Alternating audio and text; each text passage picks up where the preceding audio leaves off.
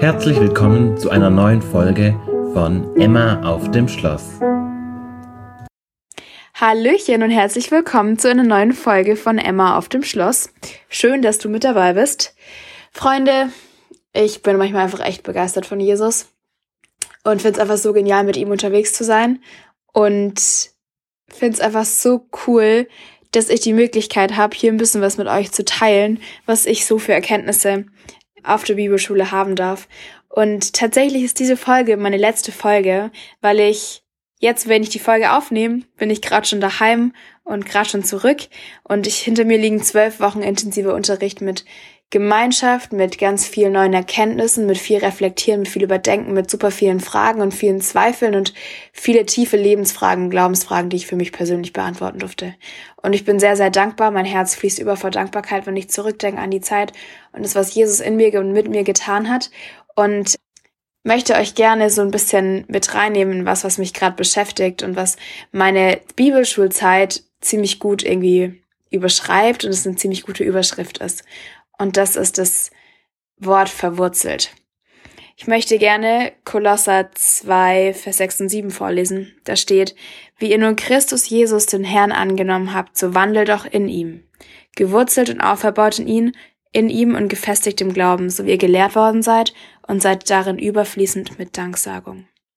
Und dieses so wandelt auch in ihm, das in ihm heißt, dass wir unser Leben in enger Gemeinschaft mit Jesus führen und in Abhängigkeit von ihm leben.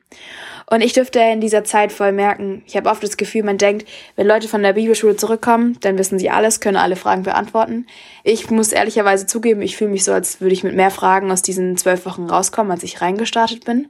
Aber für mich war diese Bibelschulzeit nicht nur ein reines Bibelwissen dazu, erlangen und unterrichtet werden, sondern einfach so ein tiefer Einbetten in Gottes Liebe, ein tiefer verwurzelt werden.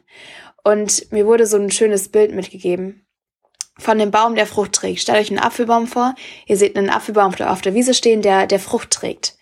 Und der trägt richtig schön saftig rote Äpfel, wo man reinbeißen kann. Das ist richtig, ja, richtig knackig, richtig frisch.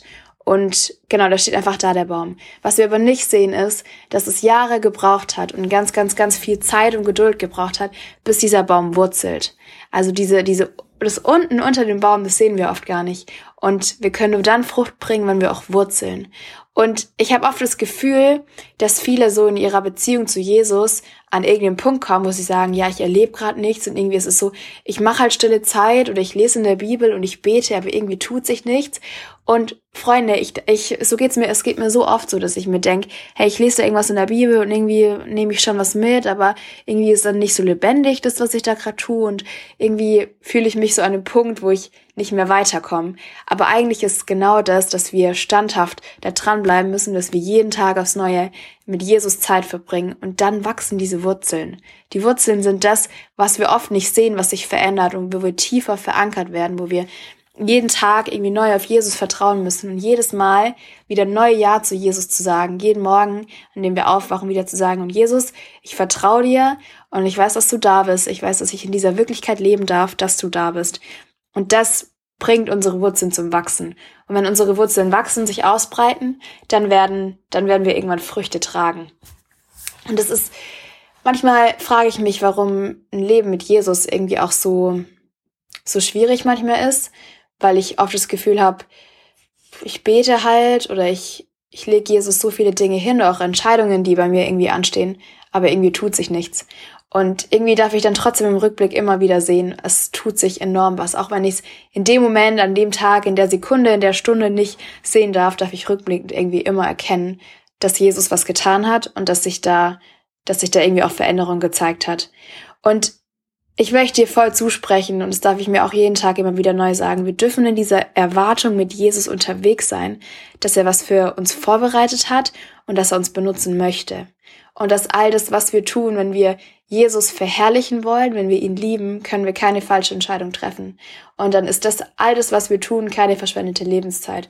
Wenn du dir gerade denkst, boah, ich, ich bin jetzt hier und weiß nicht, du hast schon Kinder und bist halt Hausfrau oder arbeitest einfach, bist Familienvater und hast das Gefühl, du steckst gerade einfach in dieser Phase drin und, und siehst nicht weiter und hast vielleicht sogar das Gefühl, das ist gerade verschwendete Lebenszeit, die du eigentlich anders benutzen könntest, dann bete darum und bete darum, dass Jesus dir einen Frieden drüber gibt oder dir einfach zeigt, was gerade für dich dran ist. Und ich darf das in meinem Leben, in einem ganz anderen Beispiel, weil ich irgendwie noch ganz am Anfang von meinem Leben stehe und noch nicht so viel Erfahrung habe, darf ich das voll merken, dass all das, für das wir uns entscheiden auch und wo Jesus mitgeht, erstens mal, dass Jesus immer mitgeht, egal wofür wir uns entscheiden und was wir tun werden.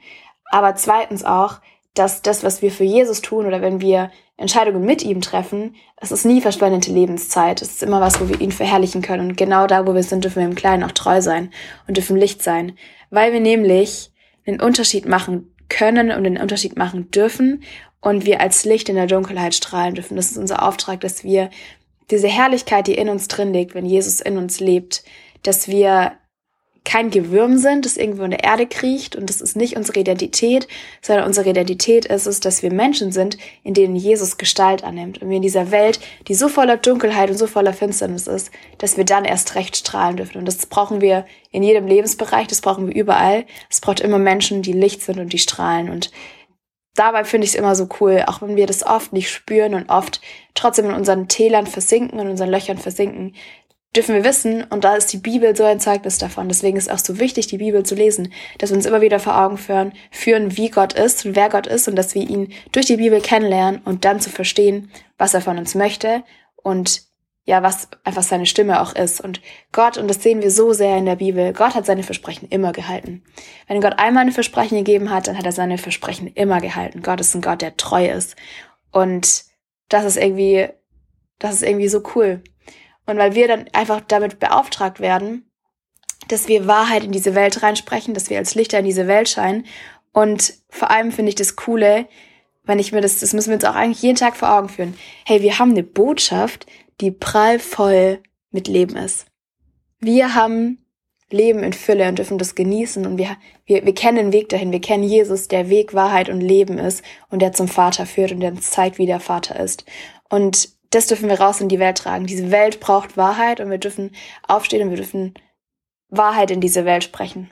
Und wir dürfen Risiken eingehen. Und das möchte ich mir vornehmen. Und das ist voll das, voll das Learning. Und ich habe so viele Learnings die, aus dieser Zeit mitgenommen. Aber eine Sache ist auch, dass ich Risiken eingehen möchte, weil ich meinen Gott kenne und ich weiß, dass mein Gott groß ist.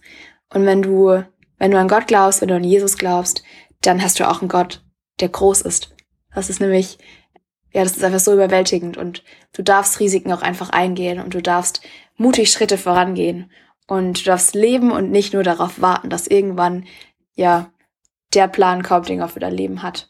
Weil das nämlich heute schon anfangen darf. Die Entscheidung, die du heute triffst, wird dann morgen beeinflussen. Deswegen geh in Gemeinschaft mit Gott, bleib nah an ihm und lass deine Wurzeln tiefer wurzeln und sei auferbaut in ihm und gefestigt in ihm. Und dann kann dich kein Sturm so leicht umwanken. Und es wird Anfechtung kommen und es wird viel kommen, was nicht einfach ist, weil der Teufel ganz, ganz genau weiß, dass da so viel Kraft drin liegt, wenn wir das verstanden haben, dass wir, und ich liebe diesen Satz, dass wir kein Gewürm sind, sondern dass wir Menschen sind, in denen Jesus Gestalt annimmt und in dieser Welt strahlen möchte.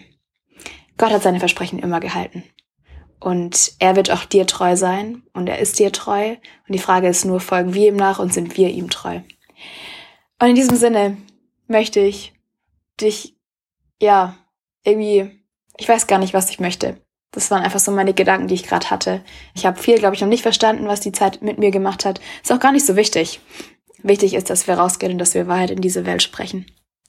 Und ich freue mich sehr über all das Feedback, was ich bekommen habe und dass ich so treue Hörer hatte. Und das hat mich immer sehr ermutigt. Ich bin dankbar für dieses kleine Projekt, das hier gestartet hat und jetzt auch schon wieder zu Ende geht. Es war mir eine Ehre, dass mir so viele Menschen zugehört haben und es war mir eine Ehre, hier über Jesus gesprochen zu haben. In diesem Sinne wünsche ich dir alles, alles Gute und Gottes reichen Segen.